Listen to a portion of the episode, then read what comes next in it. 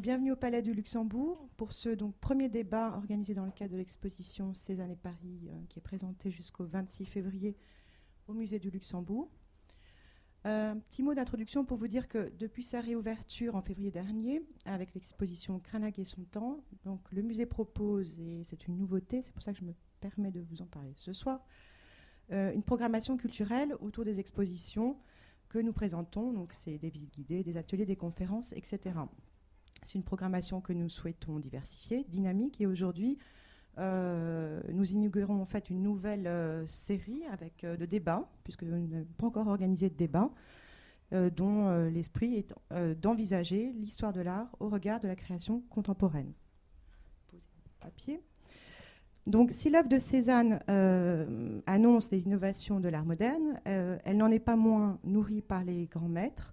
Et pour ceux d'entre vous, je l'espère, vous êtes nombreux euh, qui, avait, déjà vu l'exposition. Euh, vous savez, donc il y a une section de l'exposition qui permet de découvrir les carnets de dessin euh, de Cézanne qu'il remplissait lorsqu'il passait ses après-midi au musée du Louvre. Et il y a aussi également un très beau tableau intitulé Bethsabée d'après Rembrandt, qui est dans cette même section. il nous a paru intéressant d'explorer précisément ce soir le thème de la présence des grands maîtres dans l'art actuel. Donc nous avons le plaisir d'accueillir Philippe Dagen, professeur d'histoire de l'art contemporain à l'Université de Paris 1, Panthéon-Sorbonne et critique d'art au Monde, qui a accepté donc de conduire ce débat et qui en a d'ailleurs, je crois, suggéré le thème. Et à ses côtés, pour nourrir la discussion, une artiste contemporaine renommée, euh, Bettina Reims, qui nous fait l'honneur d'être parmi nous. Je vous remercie vraiment et très sincèrement tous les deux euh, d'avoir accepté cette invitation et de soutenir ainsi l'action du musée et d'inaugurer cette série de débats. Euh, je remercie également euh, les questeurs du Palais du Luxembourg, puisqu'à chaque fois, ce sont les questeurs qui euh, parrainent ces débats et qui nous accueillent ici. Ensuite, pour les habitués, parce qu'il y en a sans doute certains d'entre vous qui ont l'habitude de venir le jeudi, donc ce soir c'est un petit peu différent, c'est un débat, et donc on, espère vivement que, que, vous prendrez la parole. On fera circuler le micro. Je pense qu'on vous entend sans le micro.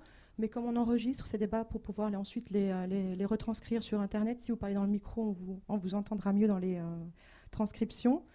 Euh, donc voilà, n'hésitez pas à provoquer, nourrir ce débat, ces échanges entre Bettina Reims et Philippe Dagen. Bon, bon débat. Bonsoir. On commence? Bon. Merci je, ne me souvenais pas d'être à l'origine de. Mais si vous le dites, je, je m'incline. Je m'incline devant votre témoignage. De toute façon, c'était pas une si mauvaise idée, euh, rétrospectivement. Euh, bon, je ne vais pas euh, parler très, très longtemps ni faire d'introduction. pourquoi prendre les choses sous cet angle-là? C'était probablement pour, pour, essayer de répondre, non pas à une question, mais à une sorte de j'allais dire, de rumeurs ou de, convictions plus ou moins explicites qui, que l'on entend euh, exprimer très souvent, et qu'évidemment l'exposition Cézanne permet de combattre efficacement, mais on peut sans doute aller beaucoup plus près de nous dans, dans le temps. Euh, c'est au fond l'idée que euh, l'art du XXe siècle ou du XXIe n'aurait non seulement plus besoin euh, de, l'art d'autrefois, euh, au mieux lui serait indifférent, euh, au pire lui serait hostile. C'est la vieille histoire de la, coupure qui aurait existé dans, la modernité, la modernité se définissant elle-même par contradiction ou par négation ou par déni de ce qui l'aurait précédé. c'est un type de discours que l'on entend, c'est un type de discours que l'on entend souvent chez ceux qui sont les plus euh, féroces euh, contempteurs de l'art actuel. Disant, vous voyez bien que ça ne vaut rien, puisque vous ne connaissez pas l'art ancien et que ce qui vous intéresse, ce que vous défendez, ne euh, supporterait de toute façon pas la comparaison avec l'art ancien, puisque ça ne lui ressemble pas. Donc, euh, si nous avons choisi ce, sujet, euh, c'est peut-être, par exemple, pour cette, pour cette raison-là.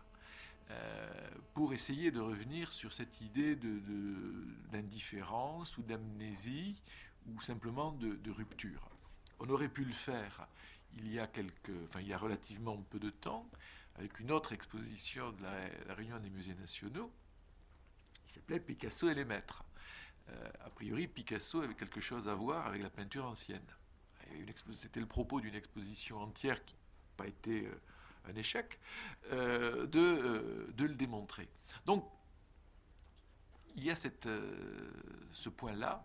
Et puis il y en a un deuxième, mais ça, je pense que Bettina Reims pourra en parler à la première personne beaucoup mieux que, que moi. mais je pourrais en parler aussi comme d'une expérience personnelle au demeurant. C'est que il m'arrive, de par mes fonctions, euh, d'aller dans les ateliers, et pas seulement dans les musées. C'est d'ailleurs quelquefois, il faut bien l'avouer, au moins aussi intéressant d'être dans les ateliers que dans les musées, euh, et, de parler, euh, de parler avec des artistes de, de, différentes générations, de différentes nationalités, de différentes pratiques. les uns qui font de la vidéo, d'autres qui font de la photo, d'autres qui font des performances, ou d'autres même qui font de la peinture. Même. Même, ça existe. Euh, mais c'est délibérément que je le mettais euh, à la fin. Euh, et une chose qui apparaît très, très immédiatement, c'est qu'ils ont, avec l'art d'autrefois, avec les arts d'autrefois, un rapport qui est un rapport constant, qui est un rapport personnel, intime, quelquefois paradoxal, quelquefois beaucoup plus dans l'idée d'une filiation historique, mais qu'en tout cas, on ne l'idée même qu'il y aurait une indifférence de l'art d'aujourd'hui à l'art d'autrefois me paraît totalement fausse au regard non seulement des œuvres, mais de l'expérience que l'on peut avoir de ce que sont les modes de création des artistes aujourd'hui. Et donc, par rapport à cela, et ça va être ma transition, euh, indépendamment du plaisir que j'ai à parler avec elle, mais qui ne compte pas pour rien dans l'affaire, euh, il m'a semblé que euh, invoquer le témoignage d'une photographe euh, était une manière de prendre les choses, si j'ose dire, au plus apparemment au plus loin de la question. puisque, au fond, un peintre, qu'un peintre vous dise que la peinture, même ancienne, l'intéresse, ça ne vous surprendra pas. Ça vous paraîtra au fond une chose assez normale, même si vous n'approuvez pas la manière dont il agit avec la peinture ancienne. Une photographe, étant entendu que la photographie est supposée avoir affaire avec le réel, est supposée avoir affaire avec le réel, euh, ça paraît évidemment beaucoup plus euh, délicat, euh, beaucoup plus éloigné. Or, il me semblait, à regarder son, son travail, bon, pas, la peine de le cacher, euh, a parlé aussi euh, souvent euh, avec elle que Bettina Reims pouvait avoir des choses à dire sur cette question-là, précisément parce que c'est probablement l'une des celles où on l'attendrait le moins. Et voilà pourquoi nous sommes devant vous ce soir. Et voilà pourquoi je te passe la parole. C'est-à-dire, ce qui me paraît important, c'est de commencer par ce rapport en supposé entre la photographie et le réel. C'est-à-dire qu'on pense qu'un photographe est quelqu'un qui prend son appareil photo et qui va rendre compte de la réalité, d'une certaine réalité, de la sienne, peu importe. Et au fond, moi j'ai toujours eu le sentiment d'utiliser mon appareil photo à la manière d'un peintre qui utiliserait son pinceau ou à la manière je veux dire, c'est simplement la forme d'expression que j'ai trouvée, peut-être par paresse ou par, euh, ou par manque d'habileté, mais je crois plus particulièrement d'ailleurs par impatience. Je crois que, que l'impatience a été mon moteur et que je n'aurais jamais eu la patience de passer des heures devant une toile et que la photographie est le, est le médium qui, moi, me, me correspond. Qui est, qui est Alors, comment je photographie? Je photographie à la manière dont les gens peignent, d'une certaine manière. C'est très construit. Euh, et puis après, je vais vous, vous, parler de mon rapport à la peinture, qui est très, très. qui est qui est pour moi très important, qui est vital. Mais moi, je construis des images comme un peintre construit ses tableaux. Euh, ou comme un peintre même classique construit ses tableaux, parce que je ne fais pas de l'abstraction, c'est très figuratif ce que je fais. Mais on est très loin de la réalité. Je, construis des décors, j'imagine des histoires, j'invente aux personnages des rôles, des choses à jouer, je les mets en scène, je les mets en lumière. Euh, la lumière, pour moi, c'est une chose très très importante et ma lumière, elle, elle, elle préexiste à chaque série. Euh, je travaille en série, c'est-à-dire que tous les X années ou mois ou je ne sais quoi, je démarre un travail. C'est des chantiers entiers qui, qui, ont un début et qui ont une fin. C'est une série. Et, euh, et, la première question que je me pose quand je construis une série, c'est quelle lumière je photographie des femmes. Je ne sais pas qui de vous connaît un peu mon travail, ou bien ou pas du tout, mais les femmes, c'est quand même vraiment, vraiment mon sujet. Et, euh, et, la première question que je me pose, c'est quelles sont les peaux, P-E-A-U-X, que, je vais incarner Comment je vais les. Comment je vais, envie de dire, comment je vais les peindre Quelle couleur je vais leur donner Quelle lumière je vais leur, je vais leur appliquer euh, Et là, c'est à ce moment-là que rentre mon rapport à la peinture et il est bien souvent très inconscient. C'est-à-dire que je ne me dis pas, euh, tiens, euh, je pense à Lucian Freud, et, mais quand je pense, je pense à une série, par exemple, que j'ai fait il y a quelques années qui s'appelle Les Héroïnes, qui étaient des femmes. J'ai fait d'ailleurs cette série, l'idée m'en est venue à la suite d'une phrase euh, à l'entrée du Grand Palais, dans cette exposition que j'ai vue plusieurs fois, qui s'appelait Mélancolie qui était une exposition qui, moi, m'a complètement bouleversée. Et à l'entrée, il y avait une espèce de définition de la mélancolie. Je ne sais plus qui l'avait écrite, d'ailleurs, aussi quelqu'un l'avait écrite. La phrase disait, en substance, mieux que je vais vous le dire, une femme assise sur un rocher avec un regard au loin, un peu perdu. Enfin, c'était une espèce de définition de la mélancolie. Je suis partie de cette phrase. Euh, j'ai demandé qu'on j'ai fait construire un espèce de rocher dans mon studio, un espèce de socle, un espèce de caillou euh, qui tournait sur des roues. Et puis, euh, et puis j'ai pris une grande chambre photographique de celle que vous avez sûrement tous vue, au moins en photo ou dans les films, où on se met sous un drap.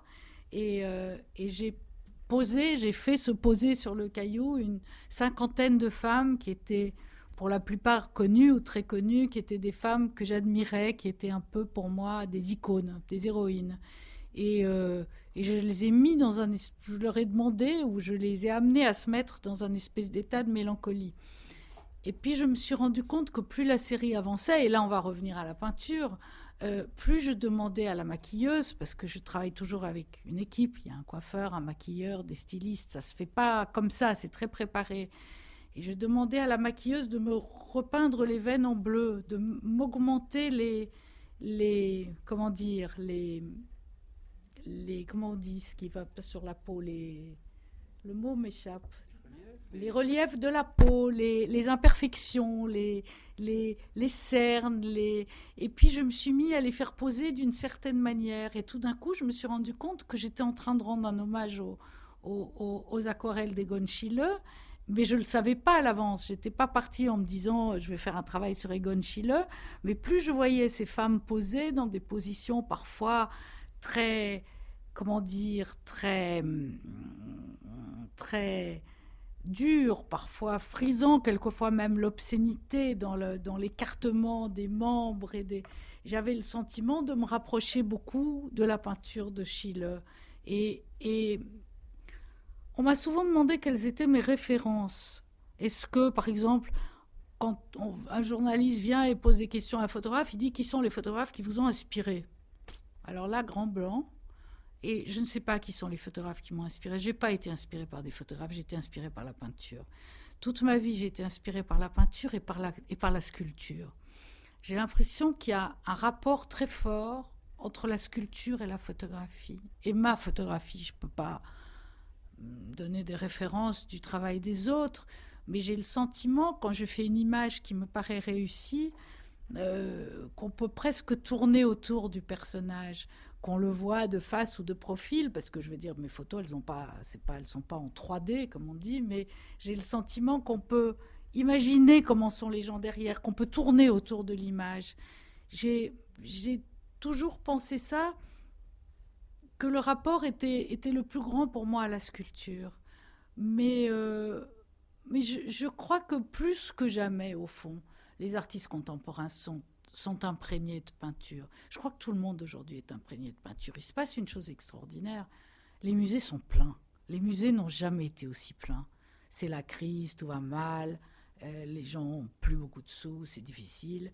Mais néanmoins, les musées sont pleins, il y a des queues devant tous les musées, et pas uniquement de gens euh, qui ont été élevés dans le monde de l'art, ou qui, de gens qui, voilà, qui, qui, découvrent petit à petit et qui découvrent euh, que, la, que la peinture ou que, l'art en général est, quelque chose qui rend leur vie meilleure. Moi, depuis que je suis enfant, l'art m'a rendu la vie meilleure. Et j'ai et j'ai eu envie, enfin je crois que si je suis devenue artiste, c'est parce que depuis que je suis toute petite, on m'a emmenée dans les églises, on m'a emmenée voir de la sculpture dans les cimetières, on m'a emmenée dans les musées. J'ai vécu entourée de ça. Et je crois qu'on a tous, j'ai parlé avec beaucoup d'artistes, d'amis, qui soient photographes, qui soient peintres, beaucoup. Je veux dire, il y a une chose qui m'a frappée, par exemple, après une conversation un jour avec Jeff Koons, qui est, un, comme vous savez tous, un des, le probablement un des plus grands artistes contemporains aujourd'hui, enfin un des importants, euh, à quel point la peinture était importante et avec le premier argent qu'il a gagné, il est allé s'acheter une toile de Courbet. Bon, elle était toute petite, hein. Enfin il avait déjà gagné pas mal d'argent, mais et, au fond, son argent à lui, ce qu'il gagne avec son art, avec son œuvre, lui sert à acheter de la peinture. Voilà un rapport incroyable. Si vous regardez un, homard de Jeff Koons ou un grand cœur, vous vous demandez ce que Courbet vient faire là-dedans. Eh ben, je crois qu'il y a, on y trouve tous notre notre sauce, notre fond de sauce. Je veux dire, la peinture, elle est l'art ancien, les maîtres, c'est pour nous une chose fondamentale. Moi, quand je sais plus quoi faire, quand je suis à bout d'un à bout d'idées, que je pense que j'en aurai plus jamais une autre, que que c'est la fin, que j'en ai, fait 25, que ça suffit, que je vais me retirer. Je file au musée et ça repart. Donc je ne peux pas expliquer ça d'une manière plus théorique et peut-être ça a l'air un peu empirique ce que je raconte ou pas très logique, mais, euh, mais voilà. Je ne pense pas que c'est à être logique. Euh, l'important est que ce soit vrai. Euh, l'important est que ce soit, passé euh, comme ça. Sur tout ce que je peux rajouter, c'est sur le, sur le cas précis que tu as évoqué, qui est celui de, celui de Kohns, puisque j'avais eu l'occasion de visiter l'exposition Courbet au Grand Palais avec lui. entre autres raisons parce qu'il était l'un des prêteurs de l'exposition, puisqu'il y avait un tableau à lui, un nu, une étude de, pour la femme au perroquet qui lui, qui lui appartient. Et je ne savais pas vraiment de quoi nous allions, de quoi nous allions parler, ni même si on allait trouver grand-chose à, à, se dire. Enfin bon, ça me paraissait quelque chose, une situation qui pouvait être finalement assez rapidement euh, gênante, connaissant le travail de Kunz euh, et, ne mesurant pas la, véritable frénésie qui était la sienne devant les tableaux. Euh, mais dans, l'exposition, euh, il faisait ce que naturellement euh, tous les gardiens, y compris au musée du Luxembourg, vous défendent de faire. C'est-à-dire qu'il était à deux doigts de, de, toucher. Enfin, mm. Et c'était de la peinture. Si ça avait été de la sculpture, je n'y pense, je préfère même pas y penser. Euh, en, proposant des interprétations des, des paysages de Courbet il y avait les nus, bien sûr, mais les paysages de Courbet qui étaient très, très singulières, c'est le moins que l'on puisse dire, qui étaient souvent très. Il voyait des corps partout. Euh, et il voyait des corps féminins partout. Il n'y avait pas une montagne du Jura dans laquelle il ne reconnaissait pas la forme d'un corps. Il n'y avait évidemment pas une grotte. Bon, ça, je passe, ça, tout le monde a compris. Euh, mais plus surprenant encore, devant le, renard mort, euh, il m'avait fait toute une théorie. J'avoue que sur le moment, un peu bêtement, je me suis dit, enfin, mais bon, à y réfléchir, ça, toute une théorie sur le, rapport que Courbet euh, avait avec sa peinture quand il peignait le pelage du renard. Et très rapidement, j'avais compris quand même où il voulait en venir. C'est que euh, ce qu'il que, ce qu'il ressentait, lui, euh, devant le tableau de Courbet, c'était que autant que le temps que Courbet avait passé à peindre le pelage du renard, était au fond un temps que Courbet avait, pour dire les choses simplement, passé à caresser euh, ce qu'il avait peint par ailleurs dans l'origine du monde. Que, à, ses yeux, ça ne, ça ne souffrait même pas contestation. Et le lien avec son travail, il le fait euh, très directement en disant c'est du euh, Courbet, euh, c'est à mes yeux un peintre du, c'est le peintre du plaisir, et je veux être, avec des moyens qui sont évidemment complètement différents, je veux donner autant de plaisir à mes contemporains que Courbet, quand on le regarde comme il le regarde lui, peut en donner un plaisir qui était un plaisir très incarné, qui était même un plaisir très érotique. Mais est-ce que d'ailleurs ce serait pas intéressant de repartir sur l'histoire des collections, des collections d'art ancien faites par les artistes? Les artistes sont des collectionneurs formidables. Euh, les, artistes, euh, toi tu en connais beaucoup, je veux dire, et puis, et puis même par le passé, quand on regarde des livres sur les ateliers d'artistes, si on va voir l'atelier de Matisse ou l'atelier de Picasso ou l'atelier de gens comme ça, c'était des collectionneurs incroyables. Et en général, ils collectionnaient les meilleures œuvres. Ils avaient le meilleur œil pour collectionner les meilleures œuvres. moi, je connais deux cas de figure. Celui que tu, euh, celui que tu cites, qui est évidemment celui dans lequel l'artiste peut devenir le collectionneur, le propriétaire de, telle œuvre. Ce que j'ai beaucoup vu, qui est beaucoup plus modeste, mais qui, au fond, c'est peut-être aussi efficace, c'est une chose que on a tous vu en fait en réalité, c'est dans les ateliers d'artistes, quand on entre, le mur qui est constellé de cartes postales et de photographies mmh. découpées, euh, découpées dans les livres. Euh, tous les tableaux que l'on ne peut pas euh, avoir accrochés chez soi, on, les a comme ça. Et bon, c'est vrai des jeunes artistes. Certains qui ne sont plus aujourd'hui des jeunes artistes, mais que j'ai connus quand ils étaient de très jeunes artistes, et qui avaient même quelquefois des œuvres qu'on ne s'attendait pas du tout à voir, dont on ne s'attendait pas à voir la carte postale dans, leur atelier, mais, des artistes beaucoup plus beaucoup plus expérimentés, beaucoup plus âgés, et euh, qui pouvaient, eux, acheter, mettons, tel ou tel, mais pas Uccello, par exemple, ou pas... Euh, oui, qu'à présent, c'était Uccello. Euh, dans l'atelier d'Elswer Skelly, bâtiment. il y avait des batailles. Il y avait, il, avait, il y avait très modestement une carte postale du Louvre qui était accrochée au mur euh, à côté, il y avait deux ou trois vrais dessins de Matisse. Ok, bon, c'était Kelly, c'était il y a dix ans, il avait, il avait acheté des dessins de Matisse. Mais euh, la carte postale d'Uccello, je pense qu'elle n'était pas moins importante que les, que les, dessins de Matisse. Même si c'était un truc à un franc euh, au, kiosque du, au kiosque du musée du Louvre. Donc ce, rapport-là, il peut passer par la possession de l'œuvre elle-même, mais je pense qu'aujourd'hui, il y a des formes de possession euh, virtuelles, si j'ose dire, qui sont aussi, euh, sont aussi efficaces. Et je, parle là d'atelier de peintre, mais euh, bon, c'est vrai de. C'est vrai d'artistes, ce que je vous disais tout à l'heure, dont on ne s'attendrait pas du tout à ce qu'ils aient ce, désir, ce, rapport. Il faut parler d'art ancien aussi bien, je sais pas moi, parler d'art ancien à Bertrand Lavier. On se dit, Bertrand Lavier, ce qui l'intéresse, c'est euh, euh, de de mettre, de, juxtaposer un coffre-fort sur euh, un frigidaire. Non, les, choses sont beaucoup plus complexes que ça, et le, et le rapport à la sculpture que tu évoquais tout à l'heure, et qui n'a pas été du tout, à mon sens, assez étudié aujourd'hui, fait partie de cela également. Rapport au volume, se promener dans les musées. Enfin, il y a quand même, j'ai un prédécesseur très illustre, Pierre Schneider, qui avait fait tout un volume jadis qui s'appelait les promenades au Louvre, ou, euh, dans lequel, dans les années 60, il avait systématiquement euh, entraîné des amis à lui, artistes, visiter le Louvre, Les dialogues du Louvre, merci, absolument. Dialogue du Louvre.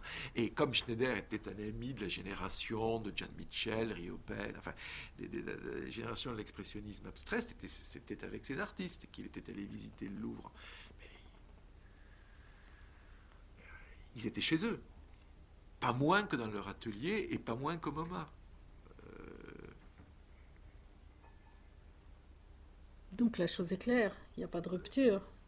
Mais en même temps, il y a eu un moment, je veux dire, au moment où Duchamp fait son premier ready-made, et au moment où les surréalistes travaillent tous euh, à contresens, et est-ce qu'il n'y a pas un moment où il y a un rejet? Est-ce qu'on n'est pas à un moment passé par un rejet?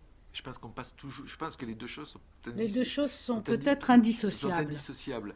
Je pense qu'il y a le rejet et la, digestion. Euh, en même temps. Presque. Euh, de toute façon, euh, le rejet, enfin, moi je veux bien qu'on parle de Duchamp, mais je ne vais pas non plus parler tout le temps.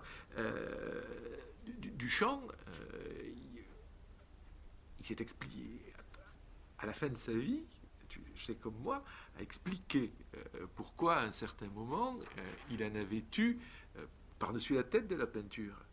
Et euh, ce n'est pas euh, de la peinture dont il a par-dessus la tête, c'est de ce qu'elle est devenue.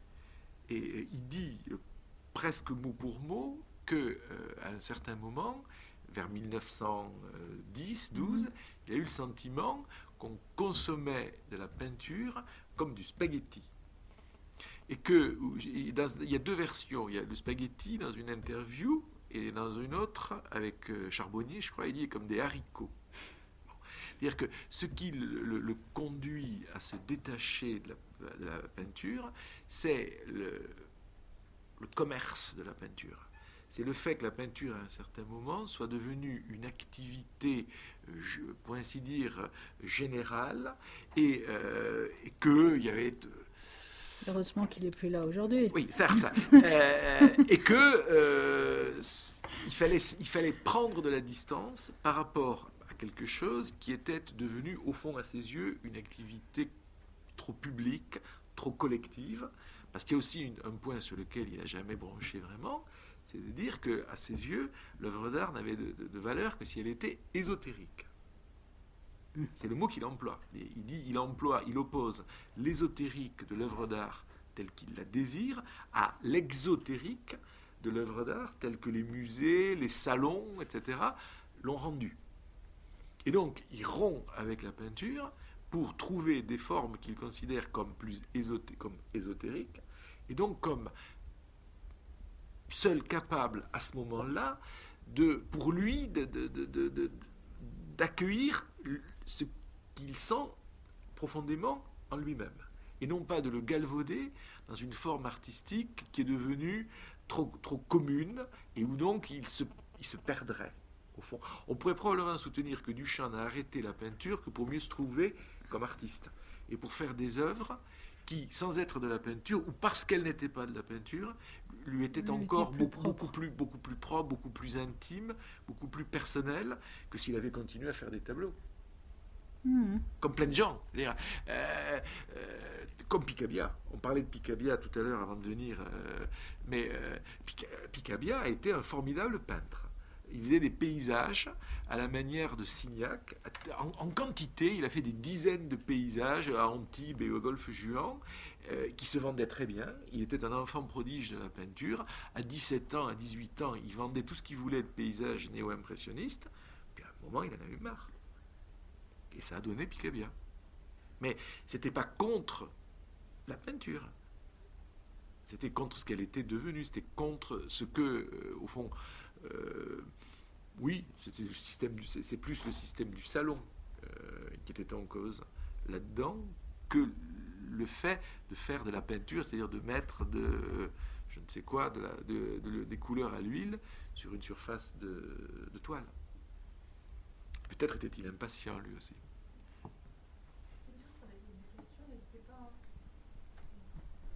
Euh, oui, par rapport à ce qui vient d'être dit, euh, pour Picabia, c'était peut-être aussi, euh, comment dire, pas forcément contre seulement. Enfin, je pense que dans la même idée, c'était aussi pour. comment dire mettre en avant le fait que la peinture enfin, devenait un espèce de. Enfin, quelque chose qu'il fallait justifier dans les musées, si vous voulez, quand, elle, quand une peinture est dans un musée, elle est absolutisée en tant qu'œuvre d'art. Et lui, je pense qu'il a essayé aussi de le critiquer, puisqu'il a fait un, enfin, moi, un tableau qui m'a beaucoup marqué, qui s'appelle L'œil cacodilate, je crois, mhm. où il, justement il remplit plein de enfin, il fait plein de signatures d'artistes. Et du coup, quelque part, il discrédite euh, cette espèce de marché qui est en train de se mettre en place au, sein de la scène artistique et qui euh, justifie voilà, le, côté œuvre d'art parce que c'est quelqu'un de connu qui l'a signé. Et euh, est-ce que ça rejoint un peu le propos du Oui, c'est je pense que c'est la même chose. Enfin, oui, c'est la, même, chose. Oui, oui, D'accord. Mm. Oui, la question, de la, la question de la signature et l'inflation de la signature au regard du système du, du marché, oui, bien sûr. Oui. Quelqu'un d'autre veut réagir?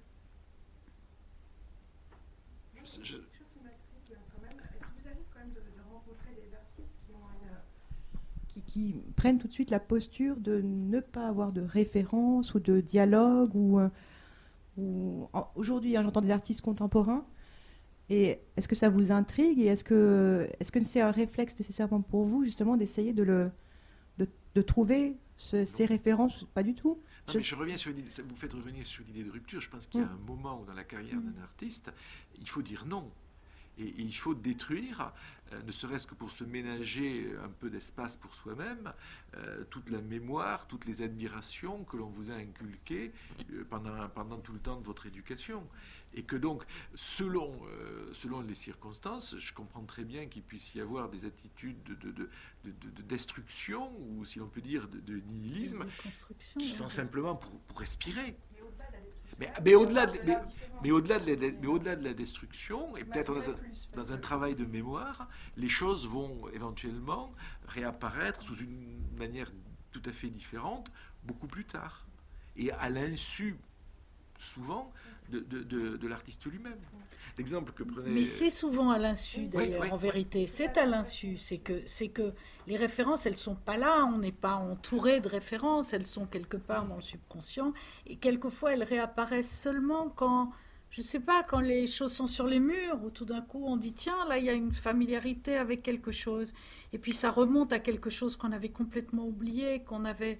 C'est pas qu'on travaille en référence à c'est que ce qu'on est, ce qu'on est, on, est constitué de ça. Je veux dire, on est constitué de ça, on est constitué de, de ce qu'on est, de son corps physique, de sa culture, de, de choses, de réminiscences du passé, de, de, mais aussi ça peut être d'une scène d'un film, ça peut être d'une chose qu'on avait, on est constitué de sa vie, quoi. Et, l'histoire de l'art ou la peinture fait partie de, fait partie de la vie. Je ne crois pas que personne peut travailler en disant qu'il travaille avec des références. Je veux dire, la transposition n'a pas d'intérêt de se dire qu'on part de la peinture ancienne et qu'on va transposer ça pour faire je sais pas quoi, de la photographie ou de la calligraphie, ça n'a aucun intérêt. C'est juste que ça, voilà, ça existe dans un coin du cerveau et puis par moments ça ressort, puis par moments ça ressort pas. Et parfois même, euh, ça peut être un ça peut être comme un fardeau, ça peut être comme quelque chose d'un peu lourd à porter. C'est vrai que c'est formidable d'aller au musée, mais, euh, euh, mais il y a trois jours, j'étais à Londres et j'ai vu l'exposition de Gerhard Richter, et quand on sort de là, on se dit que qu'on n'est pas grand-chose. Et puis, euh, et puis en même temps, c'est magnifique. Il y avait un film, en même temps, à la fin de l'exposition, il y a un film de 20 minutes où il est interviewé par le, par le directeur de la tête qui lui pose des questions sur pourquoi, comment. Euh, pourquoi il a fait ça? Est-ce que et c'est beau parce qu'il sait pas très bien à quoi répondre. Il dit bof, oui, c'est comme ouais, c'est comme ça. Non, vous avez peut-être raison. Non, je sais pas, c'est comme ça. Et, euh, et c'est formidable. La seule chose qu'il arrive vraiment vraiment à expliquer, c'est il parle d'une série de, dans la dernière mm. pièce des grands tableaux qu'il appelle les Cage Paintings et en hommage à John Cage. Et alors là, il, tout d'un coup, il redevient assez loquace et il dit euh, ouais, parce que j'aime beaucoup la musique de John Cage et j'ai mis la musique très fort et j'ai fait ces grands tableaux qui sont mes derniers tableaux. Et là, tout d'un coup, il se raccroche à un truc, mais le reste du temps, il ne sait pas très bien pourquoi. fait de la peinture abstraite, puis, puis, on, puis de la peinture figurative, puis il dit que finalement la peinture abstraite c'est rigolo, il dit. Je trouve ça génial, ce type qui fait des tableaux absolument immenses, magnifiques, ça doit prendre des années, il y a des couches sur des couches, puis tout d'un coup il prend un truc et il gratte et il arrache la sous-couche, c'est d'une violence incroyable, il dit ouais c'est rigolo. Bon, voilà, c'est aussi ça, c'est rigolo au fond, c'est quoi? Un artiste c'est quelqu'un qui se met dans son atelier, dans son studio, là où il est, et puis qui se fait plaisir, enfin je veux dire c'est censé être du bonheur, sinon c'est trop dur. Et donc, euh, et donc moi, ça m'a plu. C'est rigolo. Je trouvais que c'était une bonne explication. Puisque tu parles de Cage et du rapport de, de, Rich, ça me fait poser, c'est une vraie question. Parce que, évidemment, je n'ai jamais, quasiment jamais, vu Betty Larens travailler. Ça fait partie, ça, des, des, des, protocoles qui sont euh, presque forcément induits. Tu mets de la musique quand tu travailles? Ah oui, je mets de la ah. musique. La musique est très... Je n'écoute jamais de musique. Je n'ai aucune oreille. J'ai pas de musique chez moi. Mais quand j'arrive dans le studio, il y a de la musique. Et alors, euh, si c'est pas la bonne musique, c'est pas moi qui la mets, parce que moi je suis en train de faire des photos, donc il y a des assistants qui s'occupent de la musique. Et bien si c'est pas la bonne musique, ça va pas. Et donc la seule chose qui peut m'énerver, c'est pas la lumière, ça je maîtrise assez bien et tout ça, c'est la musique. Si c'est pas la bonne musique et qu'on n'arrive pas à trouver la musique juste qui va faire démarrer le juste ballet, parce que c'est un espèce de ballet, c'est comme une espèce de cérémonie secrète, c'est comme un... C'est un peu, je crois... Enfin, moi, je me regarde pas travailler, mais j'ai déjà vu un ou deux films, rarement ça a été filmé, j'ai l'impression d'une séance de vaudou. Il y a des gens qui tournent un peu en rond, on comprend pas très bien ce qu'ils font, ils, agitent des machins, c'est pas des gris-gris, mais ça pourrait l'être. Moi, je marche en travers, il y a quelqu'un qui est pétrifié en face et qui sait pas quoi faire il y a une ça, musique. Le modèle. Et ça, c'est le modèle. qui est comme euh, absolument empaillé. Et puis, je parle beaucoup. Et puis, il y a la musique très fort. Alors, je dis, la musique, c'est trop fort. Alors, on baisse la musique. Et après, je dis, mais on n'entend plus rien. Et ça dure comme ça. Et c'est une espèce de chose. La musique, c'est très important. Est-ce qu'il y a des musiques qui reviennent? À tout le temps. À tout le temps il y a de la musique qui vient et moi je me suis arrêtée, j'ai une culture musicale de quelqu'un de ma génération qui s'est arrêté euh, dans les fin des années 70 quoi. Et donc et donc soit j'écoute de la musique classique, mais en général ça m'inspire pas tellement pour travailler. Ou sinon c'est toujours la même chose ce qui fait qu'ils deviennent tous fous au bout d'un moment parce qu'ils disent ah non pas encore Bob Dylan et donc moi j'écoute en boucle toujours et toujours la même chose. Probablement ça dérange tout le monde mais moi ça m'inspire. Mais là, est-ce que vous associez certaines de vos séries à une musique particulière? Non, je peux pas dire ça. C'est même pas, c'est pas assez important. J'associe, des séries à des mémoires, à des rencontres, à des, à des. En fait, je me mets à regarder les images que j'ai faites quand la mémoire que j'ai eue de les avoir faites a disparu. En fait, il faut que la mémoire s'efface du moment de la séance pour que l'image apparaisse. C'est un truc très bizarre dont je me suis rendu compte. Ça prend du temps parce que quelqu'un est plus magique ou plus sympathique ou que vous savez le désavantage de mon travail c'est que je peux pas être toute seule. Je peux pas décider un matin que je vais aller dans l'atelier, que je vais photographier ou que je vais peindre. D'abord, je peins pas, mais je veux dire, j'ai besoin de l'autre en face de moi. J'ai besoin que l'autre danse avec moi. Je peux pas danser tout seul. Et donc, il y a des gens qui dansent pas bien ou pas comme moi je voudrais. Et donc, il faut parfois faire preuve de, de ruse, de violence, euh, de trucs pas toujours très, très honnêtes. C'est parfois un peu. Ça frise le fait d'être un peu un voyou, ce que je fais, parce que c'est aller chercher chez des gens des choses qu'ils veulent pas nécessairement me donner. Surtout quand je photographie des gens célèbres, par exemple. Alors, ceux-là, ils posent avec plein de gens, ils sont un peu blasés, ils viennent parce que pourquoi ils ont un film qui sort, mais ils sont en général pas disposés à donner plus que le service du jour, quoi. Et l'idée, c'est d'aller leur arracher quelque chose ou d'aller chercher quelque chose qui vous est cher à vous, qui m'est cher à moi, mais mais que eux seront pas forcément disposés à donner. Donc, c'est une espèce de c'est comme une lutte, c'est comme une lutte. D'ailleurs, j'ai des chaussures que je mets quand je vais travailler, que c'est mes chaussures de guerre. Alors, c'est gros godillots avec des gros lacets.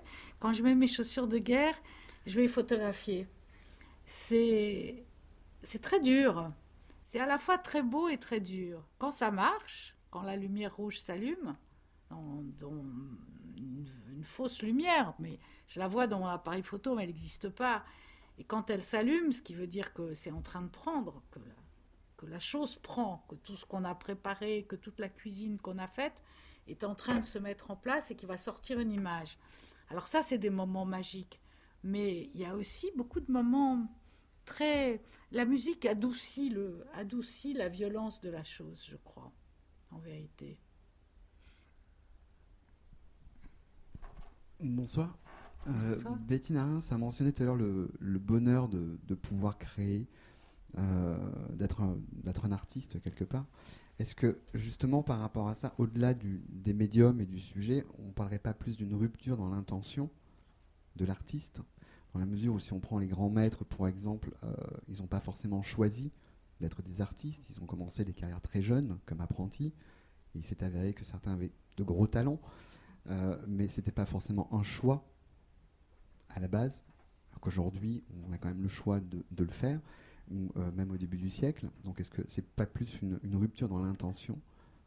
Je comprends pas la chose de rupture dans l'intention. Je crois que d'abord, c'est jamais un choix. Je crois qu'on n'a pas le choix. Hmm, je crois qu'on. C'est une nécessité. C'est une nécessité. On est là, on cherche. Moi, j'ai commencé très jeune. C'était par rapport à cette notion de, bonheur. Est-ce que nous, aujourd'hui, on sait qu'on a commencé très jeune?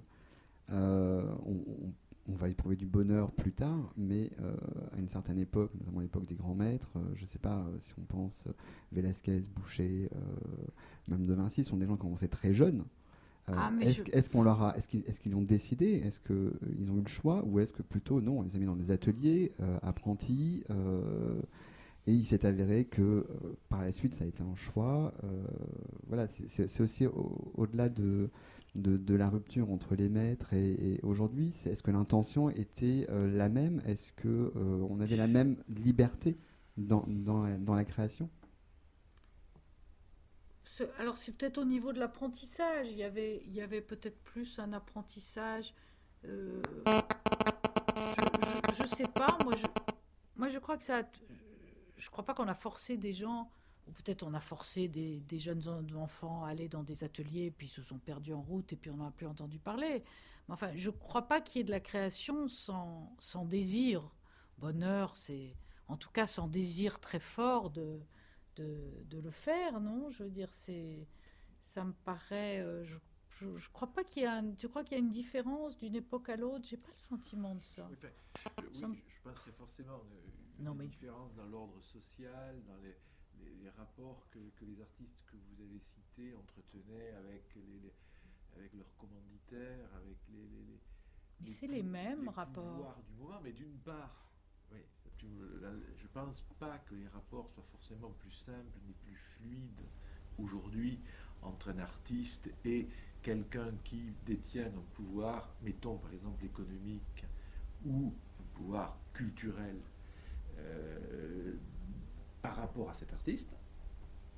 Euh, et d'autre part, les exemples, c'est, en tout cas deux, de ceux que vous avez cités, Léonard et, Velasquez, sont des artistes qui ont, qui sont beaucoup, euh, qui ont beaucoup œuvré au nom, particulièrement Léonard, euh, au nom de leur seule fantaisie et qui ont réussi à imposer au pouvoir de ceux qui leur demandaient des tableaux, qui leur...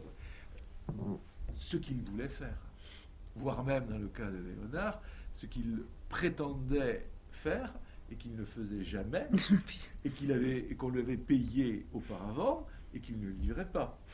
Ce qui était quand même une marge de manœuvre déjà euh, assez, euh, assez estimable. Bon, quant à Velasquez, tout le monde connaît l'anecdote selon laquelle euh, le, le roi, euh, il, est, dans son atelier, euh, il est au travail, et le roi vient le voir, et il est, il est dans son tableau, et il, et il, tend la palette au roi parce qu'il a besoin que son assistant le tienne.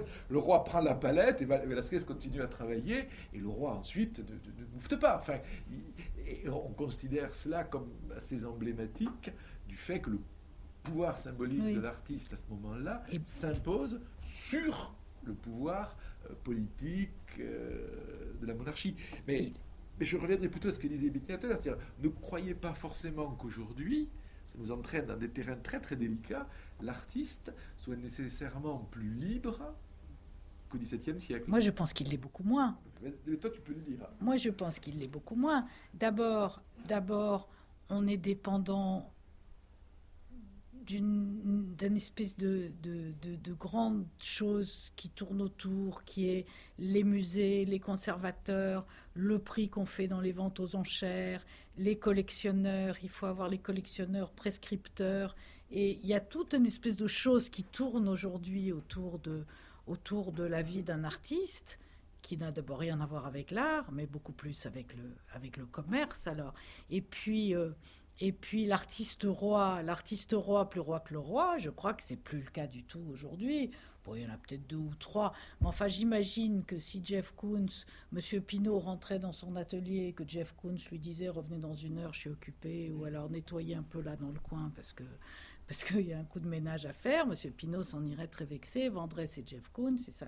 Enfin, je veux dire, c'est, j'en sais rien, mais je crois que l'artiste n'a plus aujourd'hui ce pouvoir que vous, que vous décriviez tout à l'heure.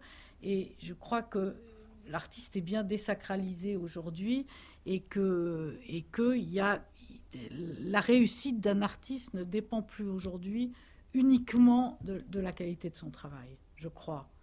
Euh, je crois qu'il y, y, a beaucoup de phénomènes extérieurs que certains artistes maîtrisent mieux que d'autres. Je crois qu'aujourd'hui, un grand artiste est aussi un grand artiste, je veux dire un artiste qui a très bien réussi, est aussi quelqu'un qui a un grand sens du marketing, qui sait extrêmement bien se vendre, qui sait extrêmement bien ce qu'il faut faire par rapport aux médias, à tout ça. Euh, je dis des bêtises, monsieur le critique. et, et, voilà, on peut le déplorer ou pas le déplorer. C'est en tout cas un jeu que qu'il faut s'efforcer de jouer du mieux qu'on peut si on veut euh, ne pas être un artiste qui reste dans son atelier. Euh... En somme, le contexte, euh, contexte humain, au fond, euh, on, dit ça à propos de l'exposition Cézanne, il y a une chose qu'on dit, enfin qu'on dit, mais qu'on ne dit jamais assez, c'est que Cézanne a pu faire l'œuvre qu'il a faite. Je vais être très trivial, mais pardon, mais aussi parce que l'œuvre de, de, Cézanne n'a jamais dépendu en quoi que ce soit de succès de Cézanne. Cézanne, qui vende ses tableaux ou qui ne les vende pas, ça ne changeait rien pour lui. De toute façon, son père était banquier, n'était pas euh, un banquier richissime, mais il lui avait assuré, dans une société qui était très stable, euh, euh, des, des, ressources qui étaient très constantes. Et donc, Cézanne était dans une position où, au fond, son œuvre était totalement libre. économiquement alors je ne vais pas faire du marxisme euh, bas de gamme, mais euh, libre économiquement, ça veut dire aussi quand même libre mentalement. Et dans cette période-là, euh, il se trouve que deux ou trois artistes, y compris bon, Cézanne, Degas, pour des raisons, Manet, pour des raisons d'origine sociale, étaient des, des, enfants de la bourgeoisie ou de la, bourgeoisie parisienne, dans le cas de Manet, Degas, bourgeoisie euh, exoise dans le cas de Cézanne, et que leur euh, itinéraire artistique n'était finalement que très peu dépendant matériellement de la vente. Mais je pense que ce n'est pas une condition qu'on peut, peut passer sous silence. Et à certains égards, on peut se demander, euh, y compris dans l'exposition, mais d'ailleurs, Cézanne n'est pas un position de Pissarro. Pissarro, il a besoin de vendre. Monet, il a besoin de vendre. Il n'a pas un rond. Et quelquefois, il est dans une situation économique extrêmement euh, difficile. Et je ne sais plus à quel moment, dans quelle période, je, suis pas spécialisé dans l'impressionnisme, mais je que l'un des enfants de Pissarro est malade et il n'a pas, il n'a pas l'argent pour payer les remèdes. Je pense que Pissarro, à certains moments, a dû avoir par rapport à sa création un rapport qui était qui n'était pas complètement euh, dégagé de l'anxiété que, sa situation lui créait. Et puis, oui, il a dû lui arriver de faire des tableaux parce qu'il voulait les vendre. Et, il voulait les vendre parce qu'il en avait besoin. Cézanne, c'est une contrainte qu'il a toujours pu royalement ignorer. Probablement pas une considération totalement négligeable quand on regarde euh, pas, euh, ça, n'affecte pas ensuite dans l'exposition la juxtaposition d'un Cézanne et d'un Pissarro. Mais la situation de l'artiste, euh, oui, la, stratégie, elle peut être affectée par ce genre de, par ce genre de circonstances. Il ne faut pas projeter une sorte de situation idéale dans laquelle l'artiste, porté par une sorte d'élan irrépressible, fait ce qu'il veut et l'impose à la société. Non. Désolé, mais ça ne se passe pas. Ça, je n'en connais pas d'exemple. Que les types qui sont morts euh, et dont l'œuvre s'est imposée à la société après leur mort, ça nous en connaissons tous. Euh, mais euh, des artistes qui n'aient pas eu à négocier, entre guillemets, avec leur temps, ça, j'avoue que que qu'on soit à la Renaissance ou au XXe siècle, ça me paraît, ça me paraît une chimère. Euh, ça ne paraît pas exister. Ou alors ça existe et ça justifierait peut-être. J'étais plus sur la notion de bonheur en fait hein, que, que, de liberté. Je ne pense pas que les deux notions soient vraiment Sauf euh, foncièrement, euh, foncièrement étrangères l'une à l'autre. C'est une position. D'accord. Dire, peut-être que ce que, nous, aimons particulièrement, et je pense aujourd'hui, par exemple, dans ce qu'on appelle l'art brut. C'est qu'on on trouve là euh, des artistes, des créateurs, qui, eux, pour des raisons euh, euh, sociales, souvent, ou pour des raisons personnelles, étaient complètement dégagés de ces contraintes-là parce qu'ils les ignoraient, parce qu'elles n'étaient pas dans leur champ intellectuel, parce qu'elles n'étaient pas dans leur champ social. Et donc là, effectivement, euh, jusqu'à un certain point, parce qu'ensuite ça l'a rattrapé, chez Sac, euh, a été dans une situation, dans situation comme ça. Et, et ça, nous, ça, nous, euh, ça, nous, ça nous enchante particulièrement, parce que là, on a le sentiment d'un bonheur ou d'une liberté entière. Mais voyez à quel prix? Voyez ce que, ce que cela signifie de, retrait euh, ou, quelquefois d'une situation euh, psychique euh, extrêmement. Quand tu parlais de, violence, oui, il y a, une, violence qui n'est pas négligeable que la société exerce sur l'artiste. Tout à l'heure, il y avait une, dame qui voulait dire quelque chose, à laquelle on n'a pas donné la, la parole. Mais vous pouvez, ben, on peut revenir en arrière, madame. Non, Richter a, l'air de dire qu'il a fait un peu les choses comme ça, euh, comme ça s'est présenté, mais quand il a peint son oncle en uniforme de la Wehrmacht, il savait, Non, mais bien sûr, bien sûr.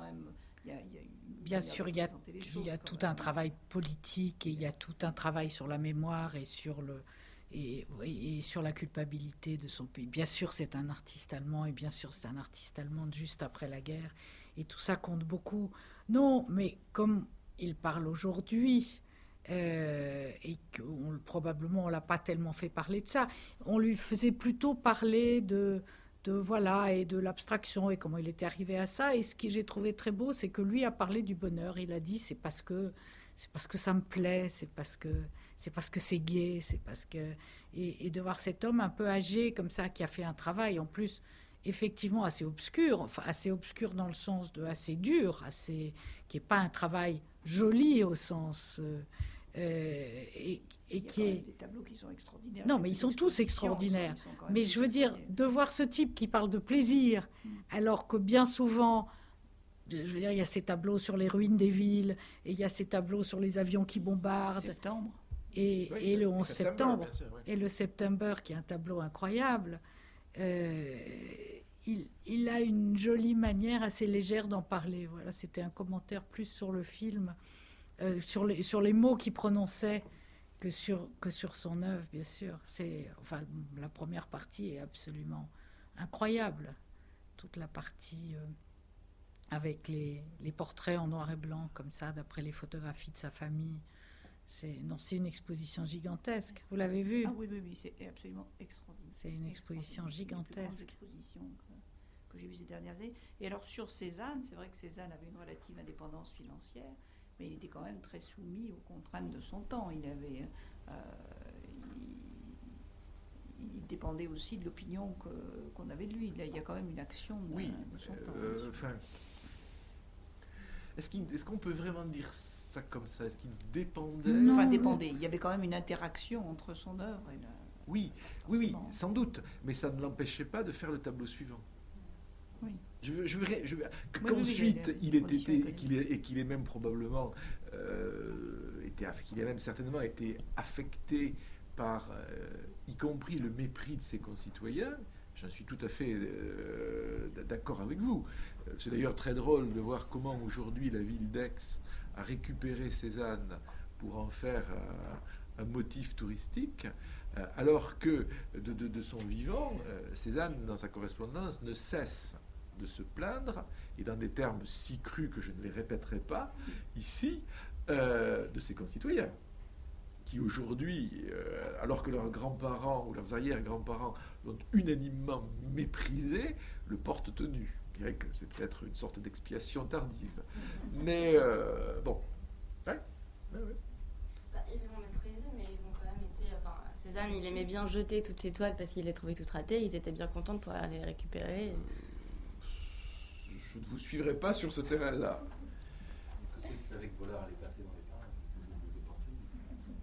Oui. Vous connaissez même pas le... vous, connaissez, vous connaissez l'histoire des, des, des, du tableau de Cézanne qui a été retrouvé, qu'il avait donné et qui avait été utilisé par ses voisins pour boucher un trou dans le grillage d'un poulailler. À Aix, ville d'art et de culture. Bon, parlons d'autre chose, si vous euh, voulez. Moi, c'est juste par rapport à l'exposition sur Richter. Vous avez euh, parlé de la musique de John Cage qui lui servait un peu de fil conducteur, en tout cas qui voilà, lui servait d'atmosphère. Euh, je trouve ça assez révélateur, même si lui, il parle en des termes assez, euh, assez légers, parce que John Cage a aussi créé une œuvre qui s'appelle 4 minutes 37, je crois, et c'est 4 minutes 37 de silence, donc euh, ça veut aussi donner un peu plus de densité peut-être à son discours, même si lui... Enfin, voilà. Non, mais la densité de son œuvre, elle n'est pas... Elle est évidemment pas à discuter. Peut-être j'ai eu l'air de... Mais j'ai trouvé... Voilà, je, répète que, que simplement c'était un commentaire sur les propos qu'il faisait euh, et, que, et que le seul moment où il a eu envie de s'expliquer sur pourquoi, comment il avait peint les choses, c'était à propos de cette dernière série, peut-être parce que c'était la dernière et que c'était, c'était au fond euh, amusant de parler de la dernière. Justement, ça, ça me rappelle ce que vous avez dit vous-même euh, sur la fabrication de vos images et, votre capacité de voir des images après que les traces se soient effacées. Soient effacées. Et peut-être que pour lui, les images existent maintenant, et il, s'en fiche de la fabrication. Oui, mais peut-être il n'a pas envie de revenir, de refaire tout le chemin inverse. Et puis vous savez, dans l'œuvre d'un artiste aussi immense que lui, qui a dû être questionné 150 000 fois sur pourquoi, sur les motivations, il y a un moment où on n'a plus très envie probablement, de, où on sait même plus d'ailleurs, où la mémoire s'efface des choses, et puis on a envie de dire, ce qu'on a à dire, c'est là, c'est accroché. Alors... Euh, c'est vrai que c'est toujours difficile de passer beaucoup de temps à, commenter son travail, surtout un travail qu'on a fait il y a très longtemps. Et, euh, Oui, enfin, euh, Richter, euh, je trouve que, bon, j'ai aussi, j'ai aussi interviewé Richter, c'était, c'est vraiment, c'est un mauvais client. Enfin, c'est un mauvais Ah oui, c'est un très mauvais client. il, faut dire, il faut dire quand même ce qui est. Euh, j'ai passé euh, pas trois heures à l'occasion d'une de ces rétrospectives en Allemagne en tête à tête avec lui. Et vraiment, pour obtenir des, des, des, autre chose que des boutades ou des esquives ou des considérations sur ce que nous étions en train de manger, euh, qui, bon, enfin, qui intéressaient assez peu, euh, c'était très très compliqué. Moi, j'étais, euh, Madame a, cité tout à l'heure le, tableau d'Oncle Rudy, et, tu as parlé mm. des, bombardements. Dans l'exposition en question, il y avait, il y avait, il y avait des œuvres de cette période-là, et j'avais, je me souviens très bien, j'avais posé la question à Richter, une question faussement naïve. Enfin, mais pourquoi en 1963-64 vous peignez des avions? C'était des avions, enfin c'était des bombardements, mais bon, des avions. Réponse de Richter, ça, j'ai dû même le publier, tellement c'était. Euh, ah, mais vous comprenez, j'étais très jeune et quand on est très jeune, on aime beaucoup la mécanique. Oui, c'est ça. Les avions me fascinaient. Ben voilà, c'est comme c'est rigolo, quoi. Merci. Merci. Donc il n'a pas envie, de, enfin il n'a pas envie de reparler de, ça, il n'a pas envie de s'en expliquer. Il voulait, il voulait pas. Et dans l'entretien avec Serota qui est dans le catalogue, ce qui était, il, il, commence, il dit par exemple, euh, je ne sais même pas s'il le dit dans l'entretien, mais, mais il, le, dit dans la biographie. Il dit une chose que je crois qu'il n'avait pour ainsi dire jamais dit, parce que dans l'exposition, il y a son oncle, oncle Rudy, et il y a un tableau d'une femme avec un enfant sur Absolument, c'est lui. Tante Marianne. Voilà. Et tante Marianne était, était sa tante et euh, elle était handicapée. Et tante Marianne a été éliminée, pour d'autres termes, dans le cadre de la politique de euh, C'est dit dans la légende du tableau. C'est dit dans la légende du tableau. Mais pendant, jusqu'à aujourd'hui, c'était une chose qui, qui n'était pas dite. Or, le seul qui pouvait la dire, c'était Gerhard Richter. Hmm. Donc ça veut dire qu'il euh, il commence, il s'explique sur sa vie et sur son rapport à, l'histoire de sa famille par rapport au nazisme. Très tardivement. Très tardivement. Parce que son oncle, euh, oncle Rudy est mort. Euh, il était tué en 40. Sa tante a été exécutée dans un camp, mais son père, lui, était un nazi. Donc, vous voyez un petit peu, euh, et en plus, ils étaient de Dresde, ville qui a été, comme mm. chacun sait, comme vous dites. Bon, donc vous êtes dans un rapport du fils du coupable le père était enseignant. Il était, membre du parti nazi à Dresde. Il était prisonnier de guerre quand il est revenu.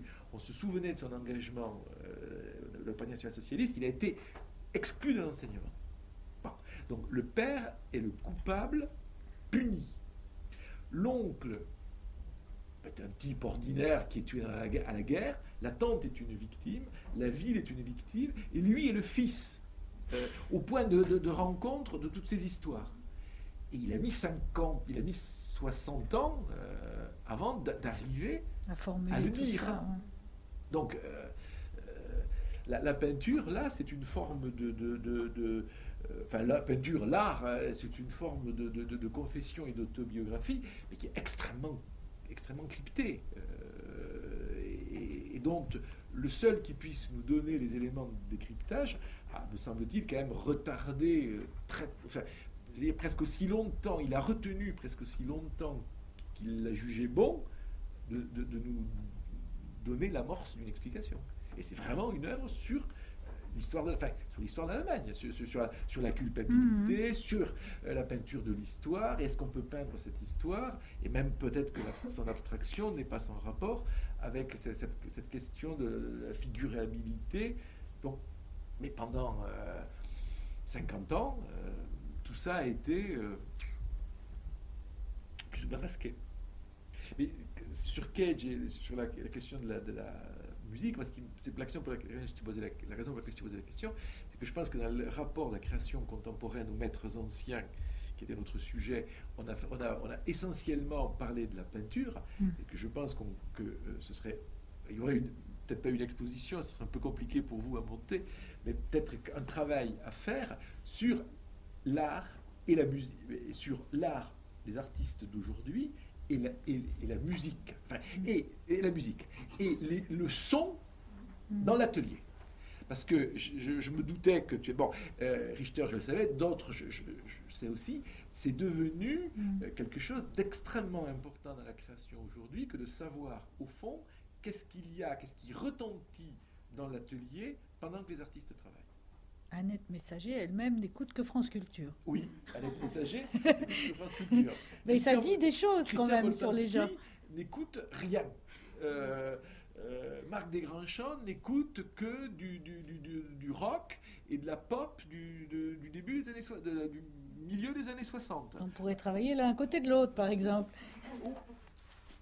C'est pas. Tu crois bah, Je sais pas. Euh, bon, donc, vous voyez, c'est juste une manière de, déplacer la question du rapport à l'histoire, de l'histoire de la peinture à l'histoire de la musique.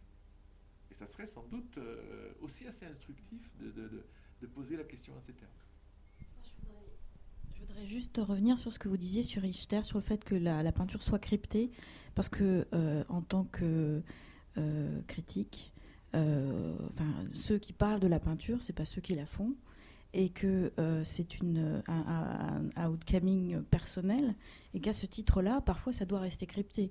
C'est intéressant pour les autres. Non, mais c'est intéressant pour les autres parce que ça devient universel et qu'on peut retrouver des choses, comprendre des trucs mais c'est presque normal, je dirais, qu'un artiste ait du mal à parler. très d'accord avec ce qu'elle dit. À parler de son travail, parce que si on passe par les images ou les sculptures ou la photographie, c'est parce qu'on ne peut pas faire autrement. Je absolument. Très la parole est autre chose, donc euh, c'est tout à fait normal que Richter ait du mal à parler de ça, parce que peut-être que même euh, s'il avait fait une psy de, de 15 ans, il n'aurait pas réussi à, à, trouver ça.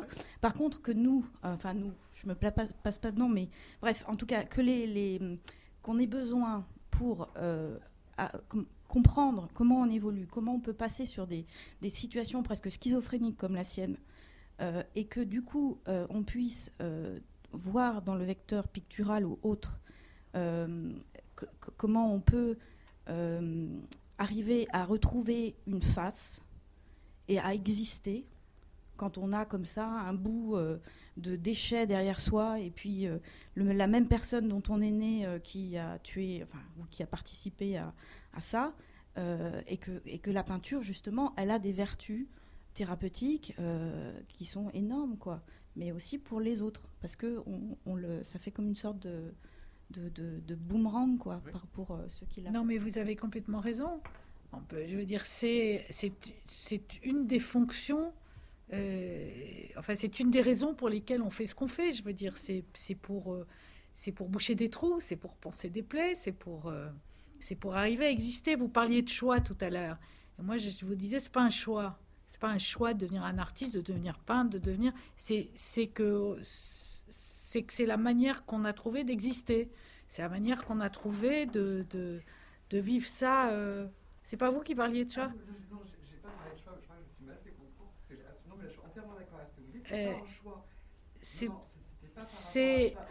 mais moi, je, ça, ça, résonne beaucoup ce que vous me dites, enfin ce que vous dites. Moi, ça me, enfin, je veux dire, je suis tout à fait d'accord avec ça. Et un dernier truc qui m'a vraiment euh, marqué, c'est ce que vous avez dit sur votre manière d'arriver à, à, voir vos images.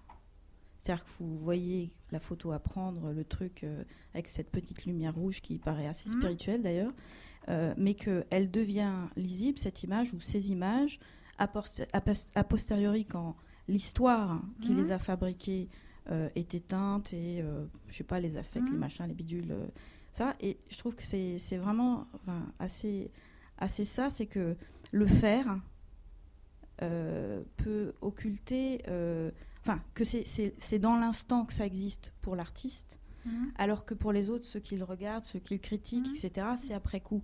Ça n'a rien à voir avec la musique. Alors je ne sais pas, le rapport avec la musique, c'est vraiment intéressant, c'est effectivement un truc à développer, mais la musique, c'est un truc qui, qui, enfin, qui passe de l'oreille à l'oreille en même temps. Alors que tout ce qui est artistique, il y, a, un retardateur, c'est comme avec les numériques, quoi. Il y a un temps de pause avant que ça... Et, du coup, euh, euh, c'est... c'est peut-être que quand on, a fait les choses, on a du mal à en parler aussi parce que ça nous appartient plus dans la mesure où ça a été fait, euh, le bébé est né, il faut passer à autre chose, quoi. Cette nécessité intérieure dont vous parliez continue. Oui, sauf que on attend aussi d'un artiste qu'il aille vendre son truc. C'est aussi notre.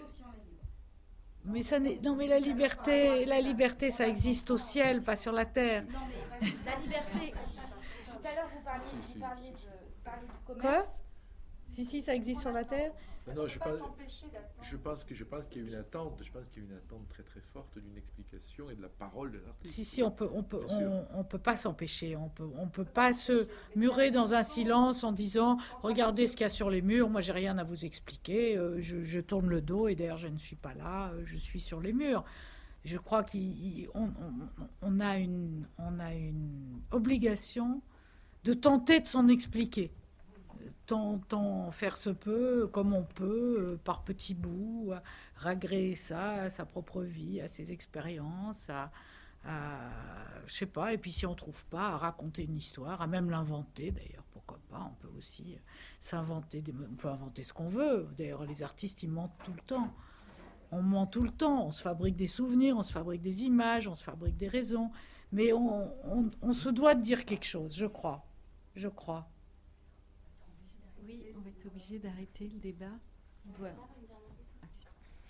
Par rapport au travail de Bettina, je suis pas obligée de prendre le micro si vous euh, vous avez parlé de fardeau et d'inspiration euh, par rapport aux, maîtres anciens et euh, surtout de, la question de l'inconscient, enfin du modèle qui est inconscient, donc que mmh. vous ne voyez qu'après coup, mmh. et dans l'acte photographique. Et je voudrais savoir comment est-ce que vous envisagez votre travail quand, euh, par exemple, moi je, travaille sur la Pietà, c'est pour ça que je, vais en parler.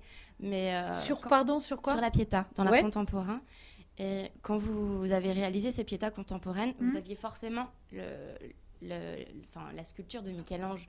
Euh, non mais alors après, peut-être de façon inconsciente. Non, non, mais c'était pas du tout inconscient là, bah évidemment. Oui, mais du coup, je voulais savoir comment est-ce que vous l'avez envisagé. Est-ce que vous avez parlé donc de fardeau, donc quelque chose qui qui, qui, vous pèse et en même temps quelque chose qui vous porte? Et à ce moment-là, euh, comment vous avez envisagé l'image? Non, ça c'était euh, une tentative très particulière. D'ailleurs, pas juste d'une image, mais d'empoigner un thème qui est le thème le plus représenté par les artistes, qui est la Bible. De voilà, c'était de se demander si aujourd'hui, avec un médium contemporain qui est la photographie, on pouvait réussir à créer des images religieuses, on pouvait réussir à reconstituer des images religieuses à la manière d'eux, mais pas à la manière d'eux, en partant quand même du sujet du religieux, qui est le sujet qui a été le plus représenté jusqu'à quoi? Jusqu'à la fin du XVIIIe siècle. Les, artistes ont tous peint, euh, tous, ont tous été de leur sujet religieux, même si ça n'était plus. Au bout d'un moment, il y a eu des portraits, il y a eu. Mais les artistes, à un moment, se sont toujours retournés vers le religieux comme un sujet.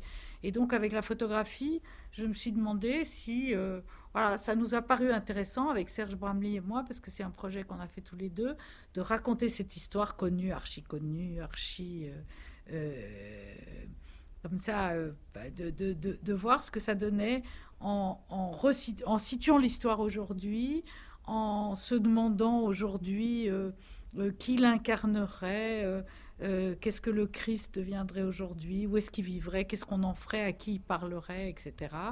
Et, voilà, et ça a donné ce travail INRI. qui a été. Alors évidemment, il y a des références à Michel-Ange, il y a un Christ, il y a un Christ mort couché qui est qui est, très proche de celui de Mantegna. Il y a une scène qu'on peut relier à celle de Vinci. C'est des, c'est des hommages. C'est, enfin, je veux pas dire c'est pas des copies, mais c'est des, c'est des, c'est des hommages. C'est voilà. Et, et, là, la, filiation, enfin la, la, la, référence, elle est, elle est évidemment là. Elle n'est pas, elle est pas cachée ni inconsciente. Mais elle vous a apporté plus que, plus que, plus que ralenti ou ah bah, c'était un mélange des deux. C'était un mélange des deux parce qu'on est à la fois très intimidé, euh, très intimidé de sortir du Louvre, d'avoir vu tout ça et de se dire mais qu'est-ce que je suis en train de faire? Je suis complètement folle. Et puis après on oublie ça et on reconstitue et puis et puis euh, et puis c'est très excitant et puis et puis on a été porté par ce sujet qui a pris deux ans où on a travaillé avec des dizaines et des dizaines de gens et où c'était presque une expérience un peu presque un peu mystique comme ça. On a travaillé dans un hôpital psychiatrique, il y avait des malades partout, il y avait c'était une espèce de de grands projets bizarres et, on y a tous trouvé quelque chose. Il y a même des gens dans l'équipe qui ont trouvé la foi. Moi, je peux dire pas moi, mais euh, mais j'y ai trouvé des choses en tout cas et, et, euh, et j'ai compris plein de choses. Donc voilà, c'était à la fois intimidant de se coltiner ces ces chefs-d'œuvre incroyables comme sorte de, de référence là-haut et en même temps, euh, et en même temps, euh, c'était excitant. Merci, Merci beaucoup. Merci,